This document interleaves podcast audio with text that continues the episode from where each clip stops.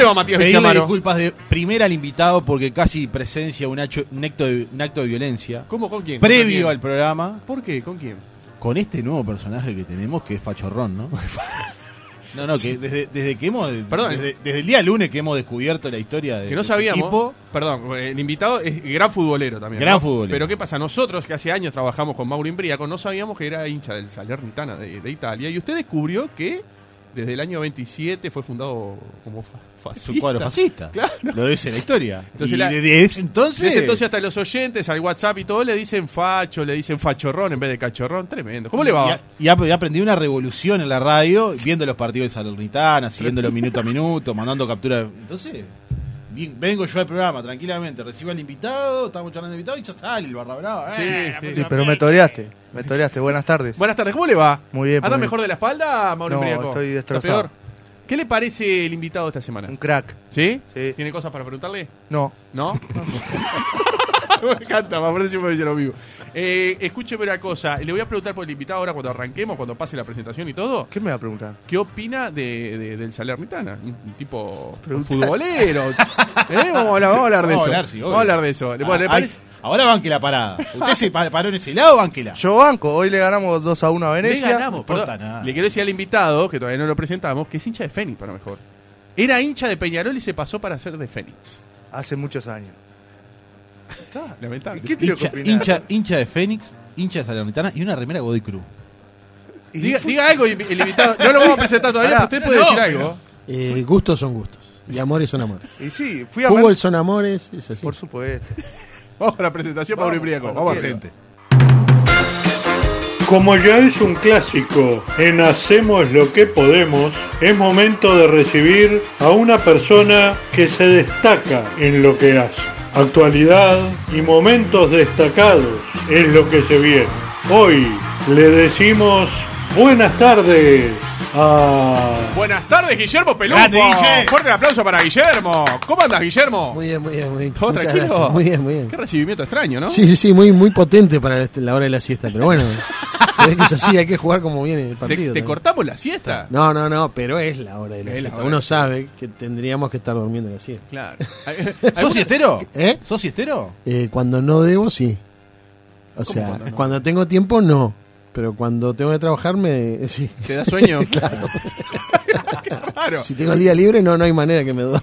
Eh, Y, y a ver, ¿alguna vez este, conociste a eh, un hincha del Salernitana de Italia, por ejemplo? No, no, la verdad que es la eh. primera vez, es la primera vez. Es más, estaba haciendo un esfuerzo por entender de qué parte de, de la bota es y, y no Del- sé, me parece que es norte, pero no, No, estoy no, seguro. del sur. Bueno, ya empezamos mejor. De Bien. Salerno. Sí. Bien, bien. Cerca Claro, de sí, Nápoles. tenés razón, claro, Sí. soy un banana, sí. Perfecto, estamos mejor, sí, sí, sur, definitivamente sur. Es pueblo, es pueblo. Es pueblo, es pueblo. Es pueblo.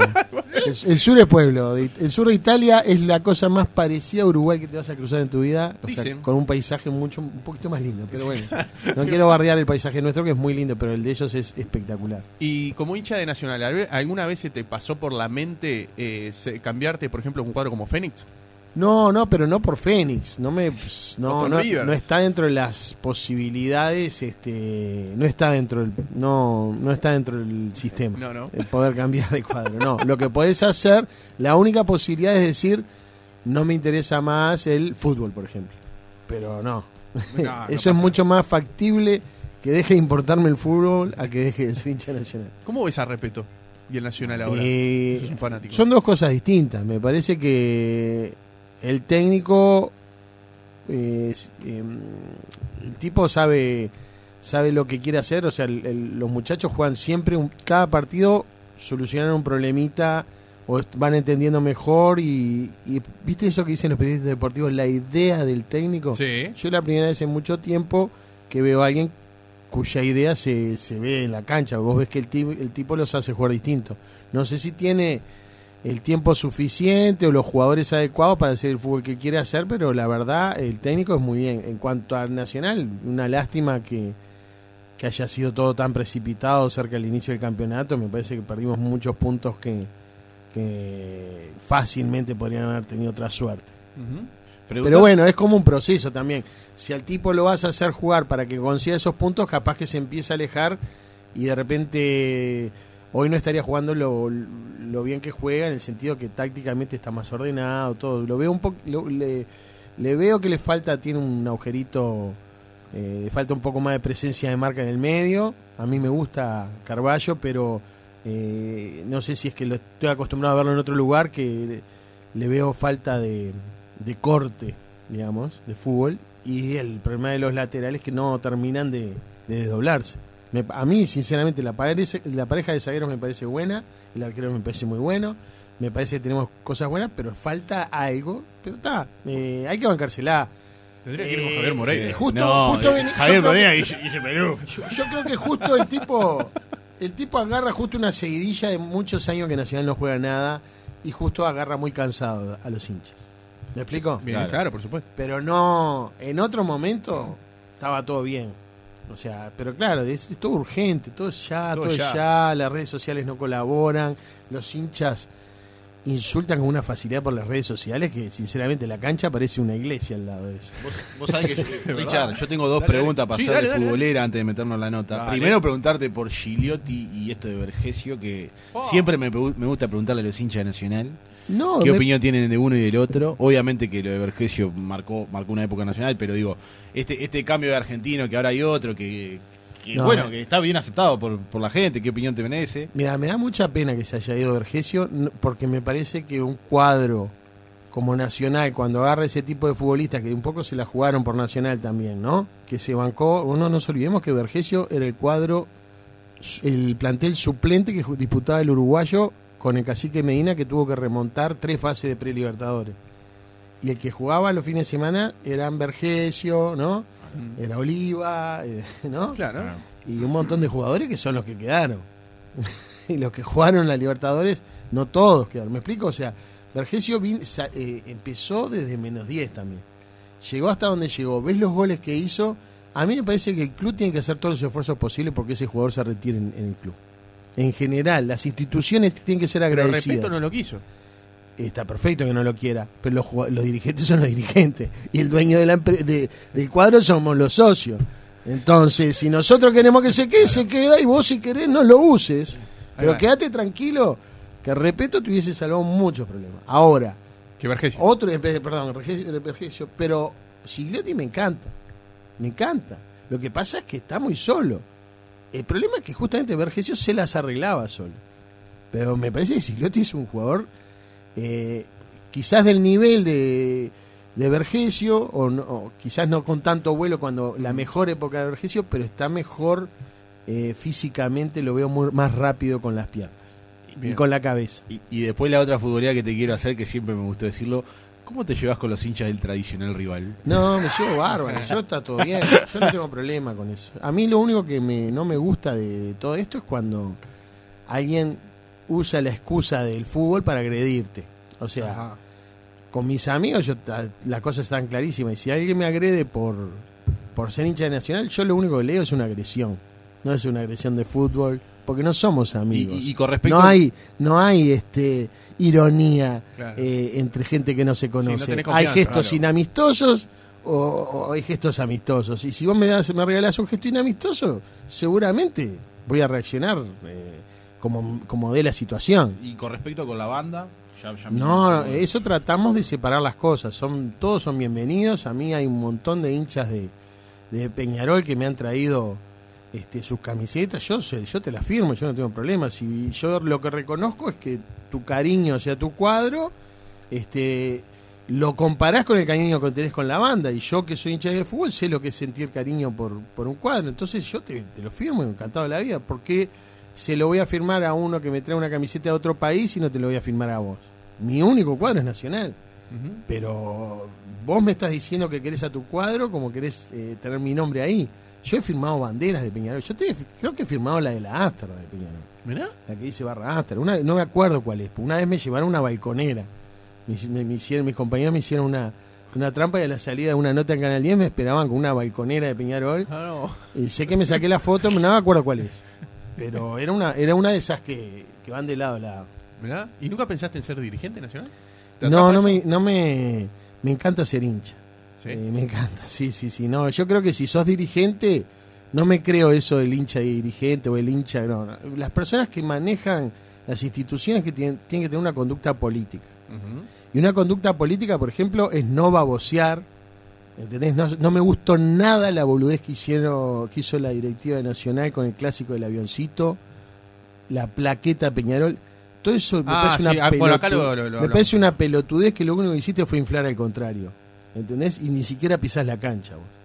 Esas cosas me parece son políticas, ¿viste? Y la política vos tenés que hacer, como hizo Alarcón, de desearle suerte a Peñarol en su final.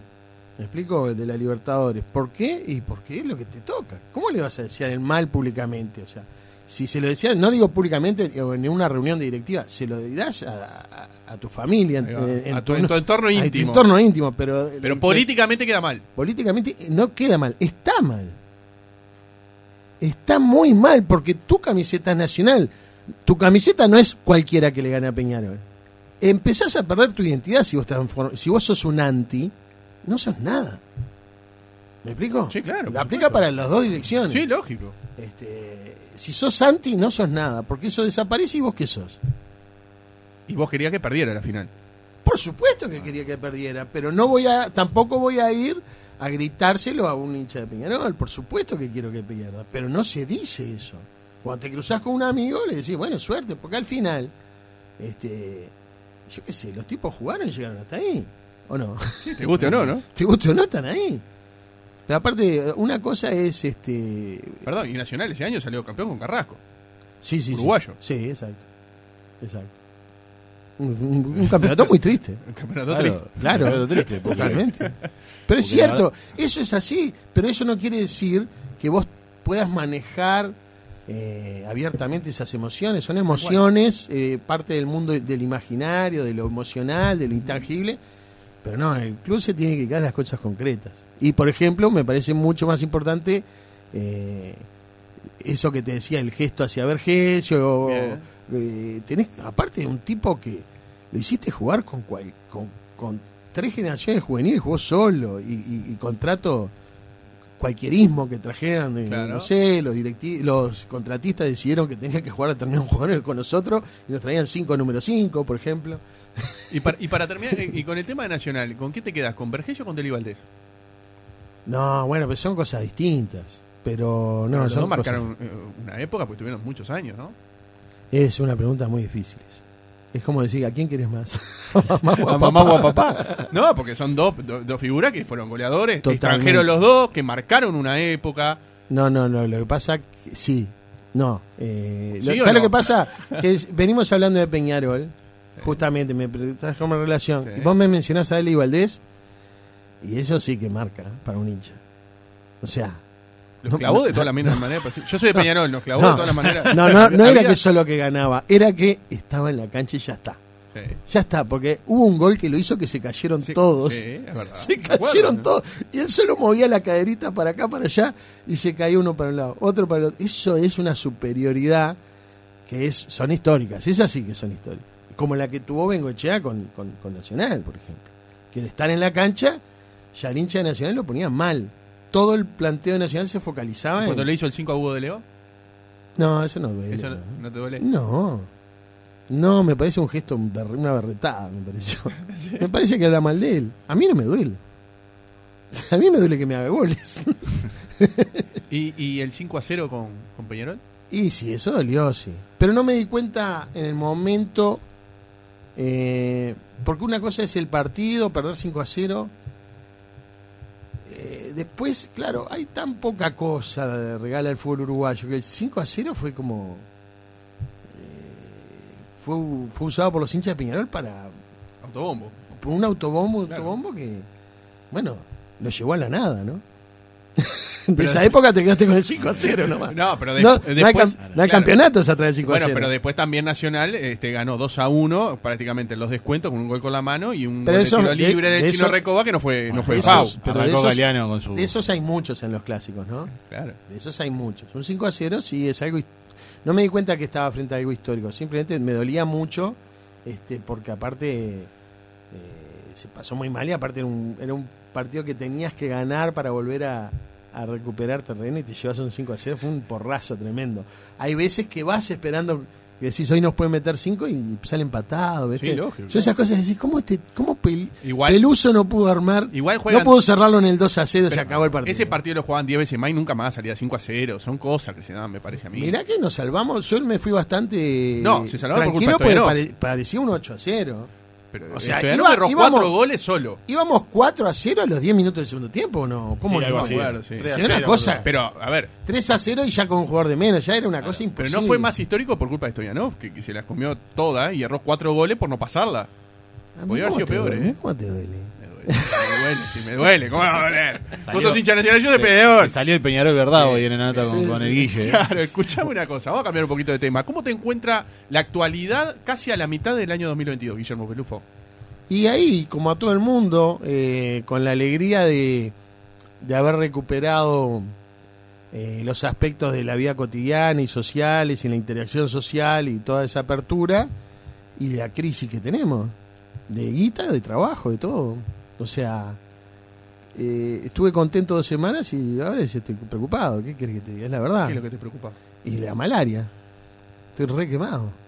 Y Me parece que está durísima la calle, pero no, no lo quiero transformar en un tema político con el gobierno. Estoy tratando de mostrarte lo Vos me preguntás qué más me preocupa en este momento y es ¿Pero por el lado de la banda o por el lado de la publicidad que vos te manejás? por el lado de la gente. Yo estoy viendo gente cayéndose como en el 2002. Y de los que se cayeron se levantaron la mitad en cinco años. Yo estoy viendo gente que está eh, está mal. La cosa está mal. Eso es lo que yo siento, es lo que más me preocupa. Te das cuenta enseguida por el número, lo difícil que es mover las taquillas. Eh, no lo digo por Trotsky, Trotsky tuvo, eh, está en uno de sus mejores momentos este, en términos de convocatoria, de recitales, estamos armando una gira de interior espectacular, pero es duro realmente. ¿Sabes por qué me preocupa? Porque vos vendés las entradas y vos podés tocar para la gente. Que, que la entrada. Pero hay un montón que dejan de comprar la entrada y dejan de ir y dejan de salir y te empezás a alejar. Y entonces tu público, irremediablemente, cualquier artista que está vendiendo entradas es para gente de determinado poder adquisitivo para arriba. Eso me preocupa. ¿Entendés? Y en Montevideo, este, eh, a las clases más populares le llegás tocando en, en festivales, en cosas, que de repente el rock no es justamente el que más eh, eh, recibe la atención de, de las autoridades porque está, hay otras formas eh, de expresión que, que son los principales este, beneficiarios de las políticas culturales, lo cuales no voy a discutir, simplemente es un dato y me parece perfecto, digo que el carnaval y que todo esa, ese universo está apuntalado muy fuerte y después yo qué sé, si vas al interior, o sea, te dan cosas, te dan cosas. Todas las intendencias, eh, gracias a la pandemia, entendieron lo importante de, de generar circuitos. Hay un montón de teatros que se pusieron bien y hay muchos de ellos que vamos a empezar a visitar. Pero te, te dan todo eso, pero después alguien tiene que pagar la entrada. Entonces en Montevideo hay un montón de gente que de- está empezando a dejar de asistir a los shows.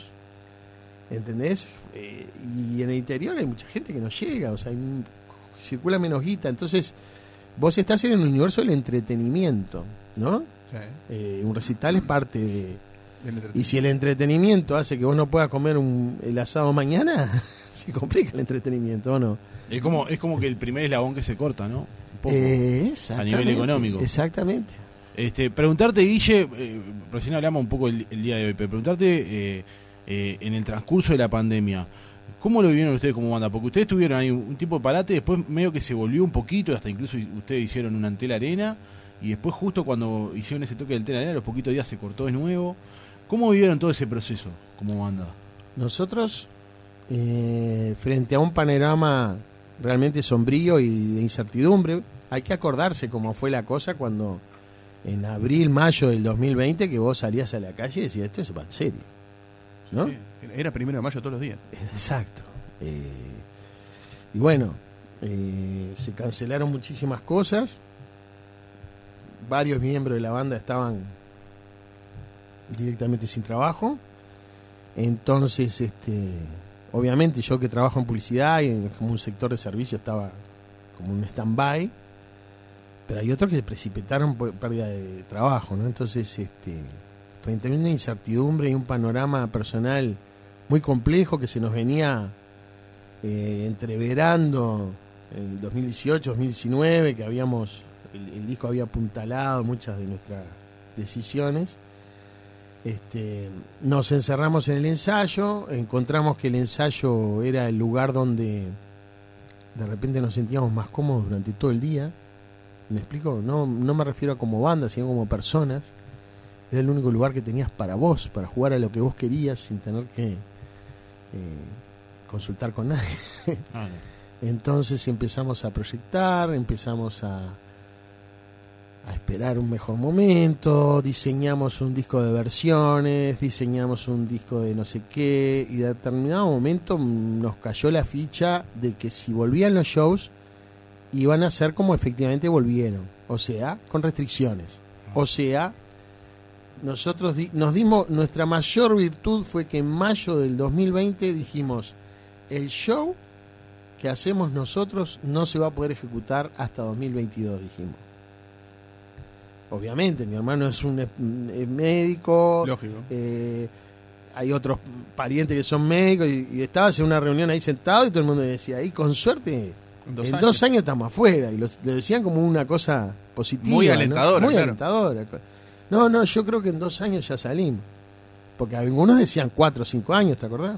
Sí. Bueno, de hecho, en otros países todavía no llegaron a este lugar, ¿no? hay- incluso siguen habiendo brotes. Exacto.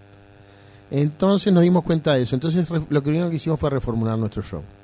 Eso implicó tardes y tardes y tardes de estudiar nuestras canciones desde otra manera, desarmarlas, ¿no? Eh, pasarlas a guitarras eh, españolas. Eh, nos ayudó mucho Michelle, ¿sí? Este, que, que tiene su banda La Gente, que toca también mucho con Nico este, a desarmar, a armar otras estructuras y salimos a tocar en formato ac- electroacústico. Vi que incluso hacían como video por Zoom, tocaban los cuatro y Eso, después eso unían. hacíamos, eso hacíamos, nos filmábamos cada uno, Claro. mandábamos el beat primero, nos fi- filmábamos, tocábamos, hicimos todas de todas las maneras posibles, hicimos acciones, pero eso fue lo que nos cambió la cabeza. Revisamos cerca de 100 canciones de Trotsky, nos quedamos con 50 que fueron rotando a lo largo de dos años. Eh, y después cuando después empezamos a mezclar acústico y eléctrico, empezamos a mezclar todo y cuando te querés acordar eh, teníamos 100 canciones ensayadas, ¿no? Eso es muchísimo, Muchísimo. banda de rock and roll. Este, entonces eh, nos agarró muy, pero nos hizo muy bien eh, para la cabeza hacer el diagnóstico correcto de la situación, el camino que tomamos.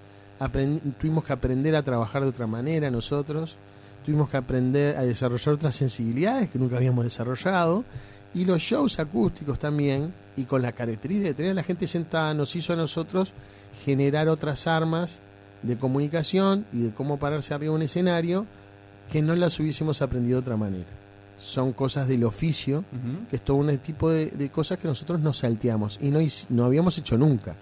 Eso de. eh, La, la teoría del rockero y la banda que empieza es: si en este bar hay 10 personas, está mal, porque tendría que haber 100. Y si hay 100, está mal, porque tendría que haber 400. Exacto. Y bueno, no.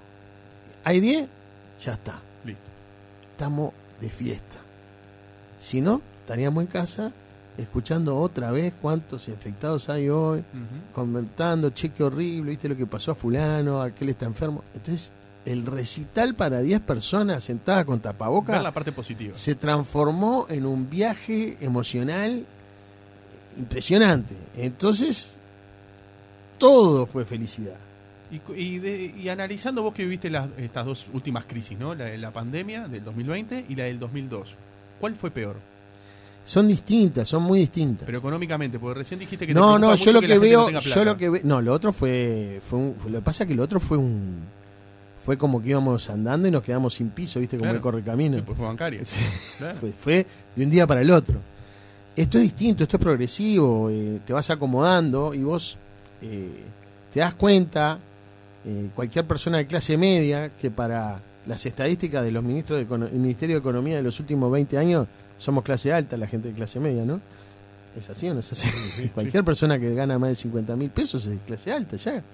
Sí. ¿O no? Sí, porque un, hogar básica que, está casi 100 mil pesos. un, un hogar que es así o no es así. Sí.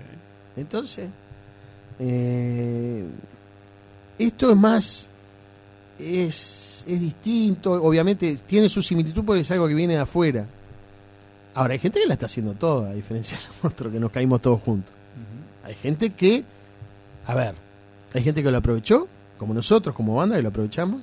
¿Me explico? Artísticamente lo aprovechamos. Sí. Como negocios de barrio que se dieron la inventiva y de repente te dicen me va mejor que antes, ¿no? Hay servicios específicos. Algunas áreas específicas, claro, pero ah, estás comiendo con gente que le va mejor que nunca. Pero de repente, cuando volvés a la socialización abierta, empezás a ir por ahí, no hay mango. Eso eh, lo tendría que comparar un economista. Yo solo te puedo decir la Por sensación. supuesto. Para mí no es el mismo problema, pero es un problema tan grave como el que vivimos aquella vez. Bien. Igual de grave. ¿Me explico? Sí, o de sí. importante. Entonces esa es la dimensión que yo le doy para comparar, pero no sé si puedo comparar una crisis con la otra. Son universos distintos. ¿No? También eh, hay una. O una- sea, por ejemplo, sí. en el 2002, con lo que portamos de carne este año ya nos habíamos salvado, o sea, con lo que ingresamos este año. ¿O no? Era lo que Sí. precisaba el país. En, cinco- eh, o sea, en, en un año vendiste lo mismo que en tres. En dólar, en un dólar alto, o sea. Y sin embargo, eso, yo qué sé, me explico, es un ejemplo nada más. ¿no? Yo no sé macroeconomía, no me No, pero es una sensación que vos tenés en- de, de tu laburo de- y del contacto con la gente. No solamente la que te rodea, sino lo que podés ver. Exactamente, exactamente. Como cualquiera de nosotros. Exactamente, o sea, eh, que nos acostumbremos a sueldo de 15 mil pesos y está bravo, ¿no? Bueno, ¿en serio nos podemos mirar a la cara y decir, bueno, pero tienes un sueldo? ¿Alguien que gana 15 mil pesos? Sí, le salva la cabeza, Claro. porque no está en la casa. pero la familia no se la salva. O sea, todos sabemos que se gasta más de 15 mil pesos por mes en salir a trabajar. Por favor. Sí, sí. Por favor. En salir a trabajar los 15 mil pesos, de repente gastaste 10 mil. 48 pesos el boleto, imagínate. A eso voy. Soli. ¿Qué es más difícil, componer una letra, una, una, una canción, la letra o la melodía? Ah, nosotros tenemos mucha suerte dentro de la dinámica de la banda. eh, eh, tenemos la suerte de trabajar lindas melodías de manera eh, rápida. Entonces yo tendría que decir que son las letras porque es lo que me toca a mí y me cuesta mucho. Ah, bien, bien. Pero tenemos eh, tenemos especialistas dentro de la banda eh, que la verdad que es un es impresionante. Es, eh, ahora te lo digo porque lo tengo fresco porque estamos componiendo obra nueva y hay tipos que le decís, vos hacete esto que preciso esto que me haga así para allá y me saque la canción de acá, pero Tengo la melodía en la cabeza, necesito tal letra. Eso, digamos. no, no, el Ah, tipo al dice, revés. no, Ah, armame, perdón, al revés, armame al una armonía, una melodía Ahí que va. eh, quiero llegar a este estribillo Exacto. desde esta frase y eh, nos falta salen cosas. Hemos sacado canciones como cuando se reactivó todo y se reactivó toda nuestra vida social y nuestra vida familiar y afectiva y lo que sea. Nos tapamos responsabilidades y de repente eh, teníamos un ritmo de ensayo de dos, tres horas por día que se redujo a dos. Y la semana pasada fuimos a grabar las ideas que teníamos y no podíamos creérsenos. Había varias canciones que salieron en dos horas. Dos horas. En dos horas y de, de- de estructura ¿Canciones com- completas? complejas, además. Más complejas que las que hacemos habitualmente. Yo qué sé, cuando estás inspirado, estás inspirado. Cuando eh, el asunto justamente es estar siempre trabajando, porque cuando viene la ola, Hay que aprovecharla. te subís arriba y llegas hasta la orilla. Claro. Sin nada. No, de- de- justo hablando de los temas, ¿te acordás el tema más difícil que te costó sacar? Que decís, pa, este tema me llevó tiempo sacarlo. Pero me llevó tiempo de verdad. Lo que pasa es que yo no soy el músico, complejo. yo soy el. eh, soy, yo acompaño con decisiones, o sea, me, sí, eh, me puedo decir, ¿qué, ¿qué es acompañar con decisiones? Sí, me gusta más el clima que le genera Claro. esta parte, o yo qué sé, la parte de las letras, pero sí tenemos. tenemos eh, generalmente pasa que las más difíciles a nosotros son las más simples. Pues las ideas más simples a veces, la empezás, eh, te pegan de entrada y de repente le empezás a buscar y si le ponemos, si le dibujamos un...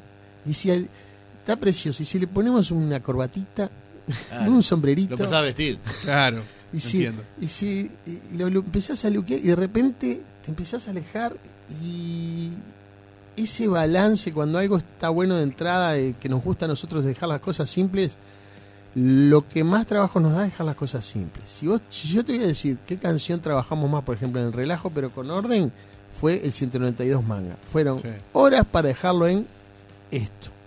Tres pavadas. Entre esas tres pavadas, la canción tuvo más, o, veces acá. tuvo más o menos 20 versiones. ¿En serio? Sí. Y ahora nos está pasando lo mismo, por eso lo tengo con la memoria fresca. Las cosas simples son las que más cuesta dejarlas en su justa medida. ¿Por qué? Porque es una conexión eh, que no puede ser cerebral. Porque por algo decís que es simple, esa cosa de que pega, te pega de una. Claro. Eh, bueno, eso es muy complejo. Discernir qué es lo que te está pegando y lo que no. De repente empezás a cambiarle algo y decís, le estoy cambiando. Ahora me di cuenta que estuvimos toqueteándole el corazón a esto. Claro. Claro, porque aparte uno lo escucha 192 manga. Y es un tema. O sea. Es una pavada. Claro, capaz que lo vas escuchando y Pero tiene una "Oh, fuerza que- bárbara. Yo- Tiene una fuerza bárbara, varias pero- veces acá, ¿eh? Pero así, al punto que el, el tema nos hartó, que cuando fuimos a mostrarle al sello, nos dijo, mándeme las cinco canciones que tengan. Y le mandamos las cinco canciones y, y mandamos el 192 manga por si le gusta a, Sanabria de Bizarre. Y manda y a la media hora dice, oye, este, esto es una bomba. Este, este es el éxito. Claro, este No, ese no sabíamos si sacarlo, si ponerlo. Es más, te lo mandé para ver si lo dejamos en el disco. Y él te dijo, es por acá. Claro. Pero nos pasa generalmente, no, te pasa eso, te, te cansás, te cansás tanto de trabajar esa cosa espontánea y simple, que ya no es espontánea y simple para vos, y te tiene cansado. Entonces a vos ya no te pega Claro. y, y precisás separarte de la canción. Por eso siempre es importante que algunas decisiones convocar a otros que sepan, conozcan tu sensibilidad y tu historia, tu trayectoria artística, pero venga con una cabeza fresca. Claro. Y te digan, vos, esto que te tiene recopado, este riff poderoso, vos, mirá que es igual a una canción de Soundgarden de, de tal cosa. Claro. No está tan buena, porque la de Soundgarden rompe la cara y vos decís, ¿qué pasó? eh?". Cagada, ¿no? Seguro, pasa. Estamos escuchando 192 Sí, manga sí, sí, sí, estoy escuchando. Eh, poniéndote del lado del espectador o de, o de escucha, ¿no? Olvídate que sos el cantante de la Trotsky. ¿Quién te gusta más, la Trotsky o Buitres? Ah, que es una pregunta muy compleja esa. Este, Hacé de cuenta que, como te digo, Te lo voy a decir en serio esto, porque me lo han preguntado en serio. ¿Qué buitres? ah, pues sí, sí, si el de hace 20 años No, no ahora. sé. Buitres tiene cuatro etapas de composición. La diferencia es que Trotsky tiene una. Son las mismas cabezas que están pensando y hay una unidad. Eso es algo que comprobamos justamente ¿Verdad? en esta época, es que es una unidad tremenda. Algunas veces con mejores aciertos y otros, pero no tiene que ver con la edad generalmente. Tiene que ver con los momentos. Pero Buitres tiene una estructura compositiva hasta eh, maravilla. Después cambia, ¿no? Eh, con Rantifusa, eh, ¿no? Eh, después vuelve a cambiar, eh, Rantifusa, Maravilla, ¿no? Después vuelve a cambiar. Este, cuando hace el, el- disco de, de la flor, ¿no? Bueno, a mí lo que me pasa es que el, mejor momento de Buitres, el que a mí me vuelve loco, es mientras y el que sacaron después Periplo sacando las canciones viejas, ¿no? Las nuevas de Periplo. Y mientras, me parece un momento altísimo de buitres como Como- banda como banda. de rock popular. Y después me gustan muchísimo los últimos discos, pero me parece que son una banda más elegante, más este, sofisticada. Y la parte primera de buitres, si se quiere, es mucho más parecido a lo que seguimos haciendo nosotros. Una cosa rústica, directo y con unos toques de elegancia, unos toques sofisticados. Pero no se pueden comparar las bandas. Me parece a mí, si bien somos muy parecidas y somos de raíz muy común, y aparte, primero, nosotros empezamos con ellos ya existiendo, entonces no, no se puede comparar. Nosotros ya es un punto de referencia. Y después Gabriel tiene un, tiene un tono de voz y una manera de cantar que es totalmente distinta a la mía. Entonces, este, de manera consciente, uno trata de alejarse de los caminos compositivos que, que toma Whitney. O sea, en un momento Uno lo tomaba como referencia y uno después lo deja de tomar como referencia, busca los propios. Bien. A, a mí me pasa tanto con Trotsky como con Witty. Son creo, con las únicas dos bandas que me pasa que siempre tengo que escuchar a la muchedumbre el vivo. No sé por qué. Tengo, pongo un tema de Witty, pongo un tema- tengo, tengo que escuchar el griterío. Porque tienen una ventaja, que Este- tien- tenemos los dos un problema. A no ser en el caso del último disco de, de Buitres, el vivo refleja mucho mejor la composición que el de estudio. Porque a- eh, cometemos errores similares, que es eh, la gente es la que le da el punto a, a las canciones y la las bandas las bandas que nos que tocamos mucho en vivo empezás a saber qué es lo que conecta más a la gente y profundizás esos caminos. Claro, porque a mí me pasa, por ejemplo, escucho escucho capaz que buitres en pista y buitres en vivo y son dos bandas distintas. Lo mismo con ustedes. Me, sucede eso. No, en, como el que caso, el en el efecto... caso de ellos es más radical, le pasaba lo mismo hasta con los estómagos, es algo que siempre, siempre sus discos suenan mucho más Sí. eh, todo público que sus, sus versiones en vivo. A mí me pasa lo mismo con Soda Stereo. Bueno, también. Siempre me gustó mucho más lo, el vivo que lo, que lo de estudio. Sí, puede ser, sí, perfectamente. A mí, por lo menos, es un gusto personal. ¿no? Algunos discos de Soda seguramente no, algunos más psicodélicos tienen, tienen que ver todo eso. Pero en música ligera, por ejemplo, Y es claro, imbatible. Y después es, El vivo. eh, pasa que vos cuando estás en un disco siempre en algún momento ah, se atraviesa el lo que está sonando y te mancha la a veces te hace flexibilizar el mensaje o suavizarlo o lo rodeas de una estética que después te das cuenta que es una moda, no es lo que vos no es necesariamente lo que vos querías hacer. En ese momento sí, pero de repente seis meses después te das cuenta que te dejaste llevar por un, por un amor pasajero y recuperás la canción en vivo. Eh, en estos tiempos, en estos años, ¿no? Eh, ¿Peligró otros que vengarán como banda? ¿Estuvo alguna vez a punto de disolverse? No, a punto de disolverse no, pero eh, para nosotros la dinámica de la banda está supeditada a la dinámica de nuestra amistad. Y cuando las cosas no funcionan desde el punto de vista personal, peligra la banda. Y a veces, eh, desde el punto de vista personal, siempre pasan cosas, ¿no? No todos somos los mismos y como en toda familia, hay momentos de distanciamiento donde mejor estás, es como que estás sentado a la mesa, pero no voy a decir nada porque Donde La diga, pudro. Claro. Entonces, este, eso es algo que puede ser pasajero. Ahora, si se continúa en el tiempo, es un problema. Y a veces eh, las crisis duran lo que duran y no duran lo que uno quiere. O sea, las crisis a veces no son de la banda, pero son personales y las termina sufriendo la banda. La banda depende totalmente de, de eso. Y la banda a veces ha salido a salvar nuestras rutinas, nuestras vidas familiares, como esto que acabo de contarle la pandemia, y en otras veces también.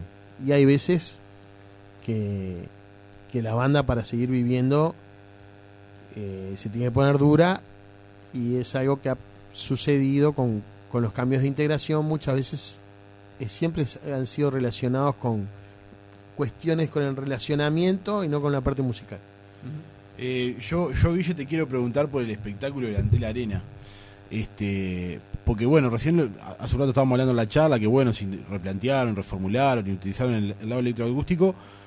Y, ese, ese espectáculo como que en un momento que como que se estaba saliendo todo a flote, hicieron un espectáculo bárbaro, la verdad, que, incluso fue transmitido por TV Ciudad y que, que fue mucho público. Y, y como que de la noche a la mañana, pum, se bajó la cortina de nuevo. Fue el último show.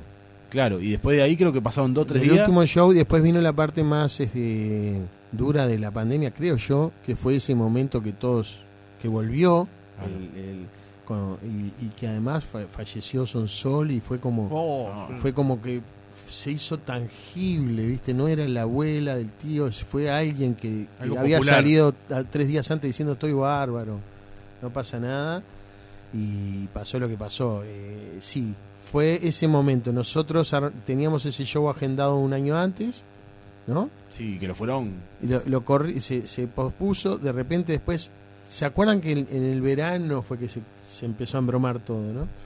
claro. E- ese show ya estaba armado de antes y es más, fue hasta este fue hasta no nació de nosotros ese show, nos vinieron a decir, che, no quieren hacer esto, vamos a revivir esto, porque claro, había que animarse a mover las cosas.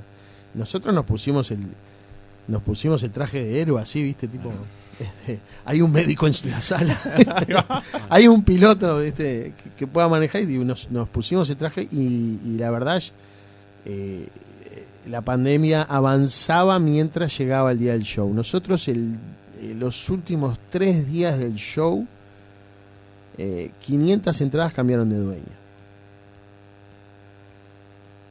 Tremendo, que nosotros ¿no? sepamos. Sí, claro. A través de nuestras redes sociales, ¿no? Mirá, Gente que se bajaba y otro que quería la ¿quién entrada. quería la entrada? Y otro que se bajaba. Pero así hasta el día del show, hasta horas antes de... Mirá. eh, porque era es la, la- la- la epidemia avanzaba. Vos acordate que vos si habías estado en contacto con ya te tenías que Que guardar. tenía que guardarse, ¿eh? La verdad. Y bueno. Y entonces este, empezaban a cambiar entradas. Entonces, tipo, vos era una barra y se enfermó uno, pero habían estado todos juntos. Entonces, bueno, somos, tenemos 10 entradas y así empezamos. Te digo porque uno, nosotros somos nuestros, este, eh, ¿cómo se llama? Este, eh, community managers. Ustedes lo manejan, manejan todo ustedes. Y manejamos nosotros, y entonces, este, y no podías creerlo. ¿Crees que el gobierno manejó bien la pandemia?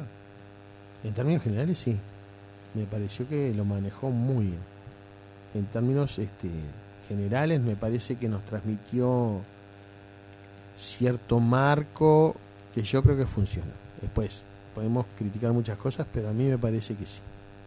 Es mi opinión en este momento. Sí, es por supuesto. Este, hablo por mí, digo, pues yo soy el cantante de Trotsky, pero en este momento, para dar este tipo de opinión, tengo que decir que yo hablo por mí. A mí me parece que le manejó bien.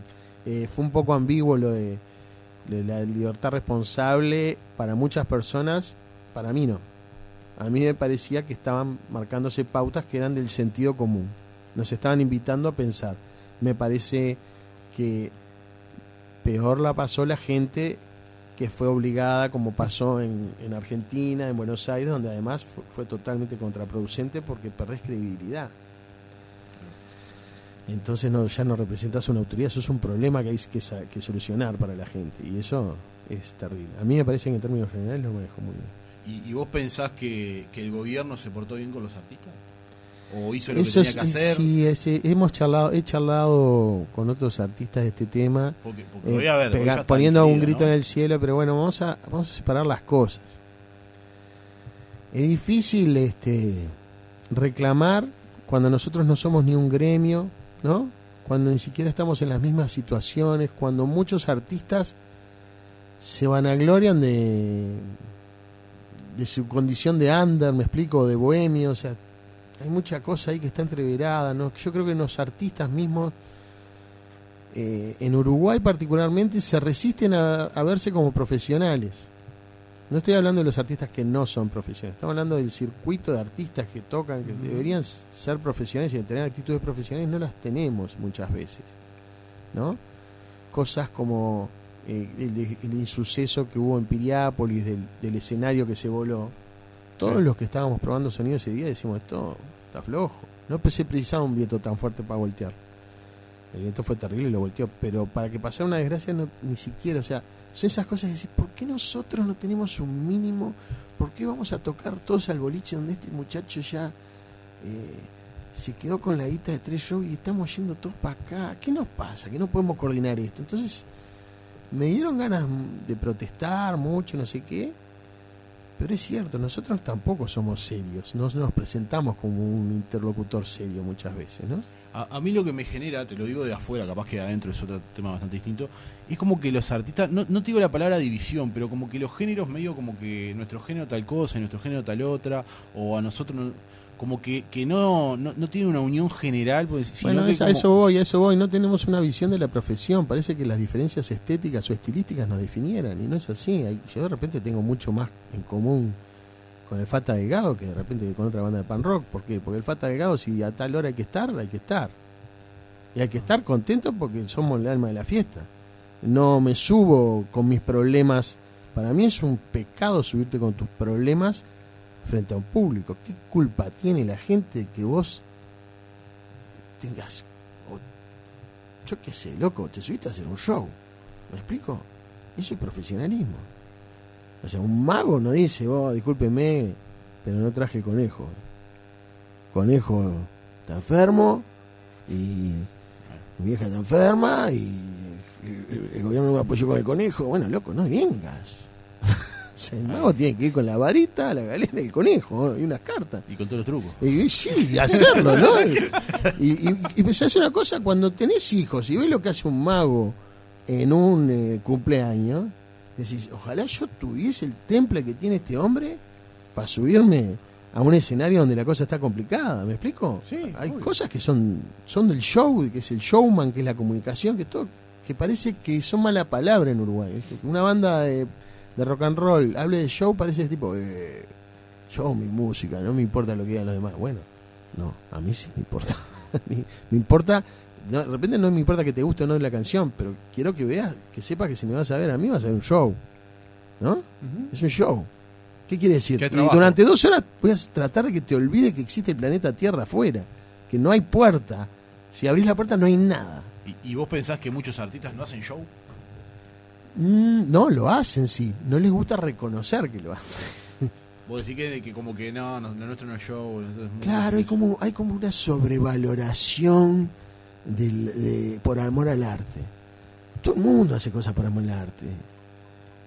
Está perfecto, pero ahora que- estamos hablando de, si me estás hablando de que precisás una asistencia financiera o precisás ayuda para la taquilla, quiere decir que querés tener taquilla, entonces no es por amor al arte. Claro. ¿Qué tiene de malo? ¿Me explico? Y, y no pensás que eso sea por capa- capaz que, que- que tenerle miedo al fracaso o algo de eso, porque muchas veces Es capaz una mezcla, puede ser una mezcla de eso, puede ser como es la idiosincrasia uruguaya. Contame quién te dice que te le va bien en Uruguay. ¿No? Es verdad. Acá tirando.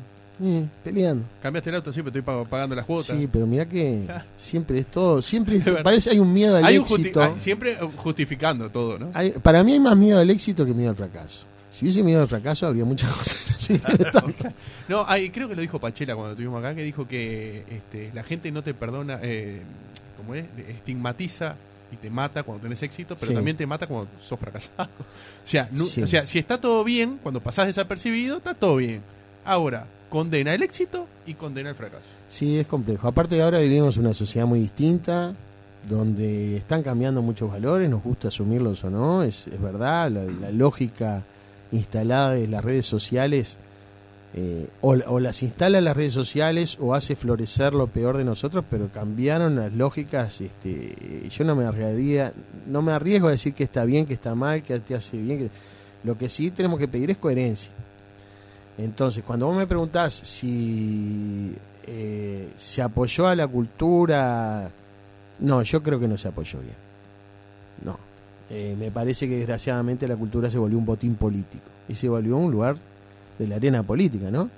Esta, esta cosa, ¿ves? Cuando digo las reglas cambiaron, ¿desde cuándo un adjetivo se transforma en un insulto?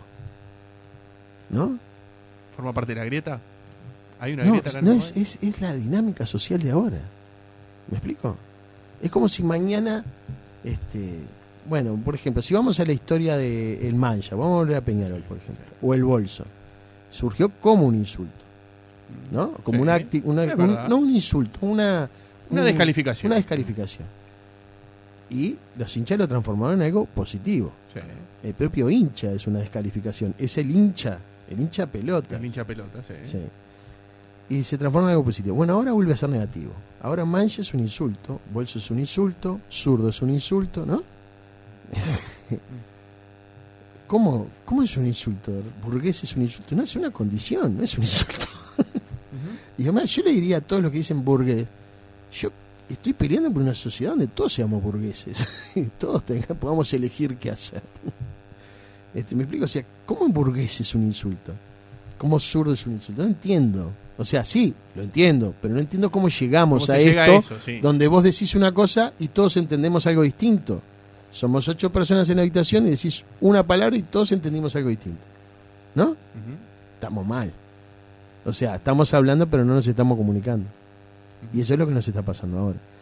Y eso, desgraciadamente, hace que uno prefiera no opinar o no jugársela por determinadas cosas porque uno tiene la sensación de que siempre, viste cuando dicen en las películas viste americanas que dice todo lo que diga Puede ser utilizado puede ser utilizado en su contra. Yo creo que estamos en esa situación. Todo lo que uno diga de manera sincera puede ser utilizado en su contra. Es así, porque estamos viendo la época de descalificar No estamos hablando. Estamos lanzando los objetos de un lado a otro. Nada más.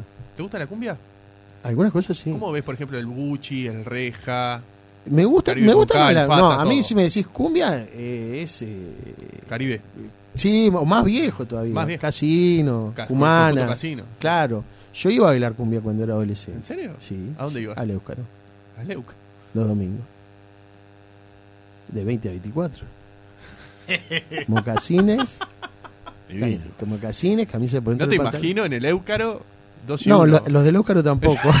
¿A vos no te imagino dos No, y uno en el Éucaro? No ellos tampoco. me vuelvo pero loco bueno. a llevar a Guilla y Club Anita. Sí, Un sí, sí. viernes sí, de noche. Sí, sí. Sí, me, me- vuelvo, me- me vuelvo loco. sí, sí, sí. No, es que. ¿Qué? Y se dice lo que hace cualquier adolescente que quiere que quiere disfrutar la vida. que quiere dar un beso. ¿Qué tengo que hacer? Y mira, te tenés que poner unos mocasines, la camisa. Y bueno, vamos.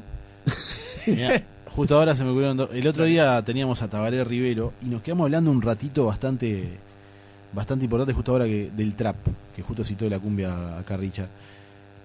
¿Cómo lo ves el- este género nuevo que, que está surgiendo? No sé si es un género nuevo. Bueno, o por lo menos que, que- que está más... Me parece que se le está diciendo trap a un montón de crossover de géneros, de mezcla, Claro. de fusión de géneros. Y me parece que trap es un, un nombre que puso la industria, como siempre. Lo ponen los que venden, para que el- acá vos sepas que está esto que venís a buscar. ¿No? Está perfecto, el rock también es así, ¿no? Surgió con un nombre, hay que poner un nombre a esto. Pero, pero vos lo seguís, lo consumís... Sí, lo- lo tenés inevitablemente, lo consumís porque es lo que está sonando, es la música de, de ahora, es el, los artistas que están marcando el ritmo son vienen de ese lugar y están fusionando, están fusionando distintos, distintas cosas. Sinceramente a mí siempre me va a gustar más cuando yo vea una estructura melódica más parecida a las cosas que yo escucho. Este y, y empezás a ver, y es como todo. Si me preguntabas hace dos años te decía que era la basura del momento. Y ahora estoy escuchando a algunos artistas. Este, no te diría, no te sabría decir el nombre de, porque no me no hago Claro. esa investigación. Sí. Pero voy pinchando, ¿viste? El otro día vi que en, eh, con Gorila se subió un, Sí. un chico a, a rapear. Me dijo mi hija, no, mira que es este salió de la riña de gallo, es muy bueno el freestyle. Ceballos, ¿no? ¿Cómo se llama? Ceballos. Sí, eh, la rompió. Y bueno, me puse a ver la canción y dice, no, y sacó una canción y yo había escuchado la canción, pero cuando Claro, vi el video, el video está buenísimo. Y, y- y el video y toda esa estética tiene mucho que ver con eso. A mí hay cosas que me, que me gustan y hay otras que no me llaman la atención, como todo. Algunas me, me parece que están buenas. Lo que sí quiero decir es que el rock no es la voz de la calle ya. El, el rock este robaste la palabra. Yo pensaba que Rivero dijo que el rock. no leí lo que una- dijo lo digo justamente por eso porque lo, lo dijo acá Es verdad. me pareció me pareció ¿Está quedando como de nicho? ¿Más como el jazz? no sé, no sé si no por ejemplo bandas como Trotsky no porque nos pasa lo mismo que con otros géneros rompes nosotros rompimos la el celofán de nuestro género ¿me explico? Sí. nosotros no le gustamos solo a la gente que escucha rock es más muchos de los que escuchan rock nos odian más bien que le gustamos a la gente Entiendo. y si vos vas a un recital de Trotsky vas a remera de cuatro pesos Sí. ¿no? Remera de, Una banda popular. Claro, de lo que sea. Es una banda que está ahí, que hace canciones y toca todos los días en la esquina. Y eso es otra cosa, no es... O sea, podemos decir que somos rock, pero la realidad es que salimos de esa cosa. Pero el, el nicho para las bandas que vienen, y sí, se les va a hacer más difícil. Pero es como todo.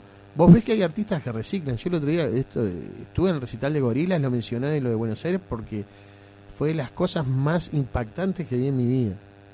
Eh, la fusión total y global, aterrizada con una calidad espectacular, eh, realmente te das cuenta que, o sea, el rock no está muerto. Ni- como ningún, como el tango no está muerto, Claro, no hay nada que esté muerto. género. Falta uno que lo agarre y lo lleve hacia algún lugar. Excelente. Ahora, el que rock que se murió es el rock del tipo que se tiene que saber el orden de los discos de Yes, el orden de los discos de Pink Floyd, me explico, Te- que te tenga que decir ese solo es de tal, ese, que aparte, sinceramente, eh,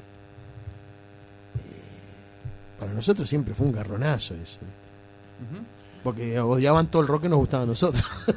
Vos vas a hacer con las manos vacías, ¿eh? Ya no tengo que ir, mirá, ya está Nicola ahí, ya son las Sí, 5 de la tarde. Con la taza de La hacemos lo taza que hacemos lo que podemos. podemos Pelufo. Muchas Ay, perdón. gracias. No rompas nada. No, no, casi tiro que todo. tenía una para ir, para irme. Para 10 segundos. 10 segundos. Dale. Preguntarle, porque estábamos hablando del tema del tema de los artistas, y, Sí. y bueno, y preguntarle qué, qué opinión le merece la participación de artistas en, en actos políticos. Porque hace poco, bueno, estuvo el, tema del, del sí y el no, y bueno, la participación de Denis Elías que se dio, que había ido una del sí y otra del no. Me que se parece- generó cierto tipo de polémica, ¿no? Porque vos estuviste por un lado, estuviste por- ¿Qué opinión te merece eso? Y- No, me parece que cada uno hace lo que le parezca. A nosotros, como norma, jamás participamos de ningún acto político. Jamás. No lo hicimos en nuestra carrera y nos han invitado Bien. a participar, a colaborar en algún caso o cobrando. Nosotros no participamos de actos políticos. ¿Por qué? Y no, porque es política partidaria, no es política general. Si me invita a una organización de derechos Sí, o a beneficio, a sea, una olla popular, ahí sí, es, ese involucramiento me parece importante. La política partidaria me parece que te genera muchos problemas, como el que sufrió Claro. eh, y, y- y- o como el que sufrió eh, Nacho Ove, por ejemplo. Ese tipo. No me parece saludable. ¿Sabes lo que me tenés que decir? Sí. Soy Guillermo Pelufo y escucho Hacemos lo que podemos. Me tenés que mentir. ¿Sí? Sí. Soy Guillermo Pelufo y escucho Hacemos lo que podemos. Ahí va. Fuerte el aplauso para Guillermo. ¿La pasaste bien? Sí, muy bien. Se me fue volando. ¿no? Fue volando, ¿viste?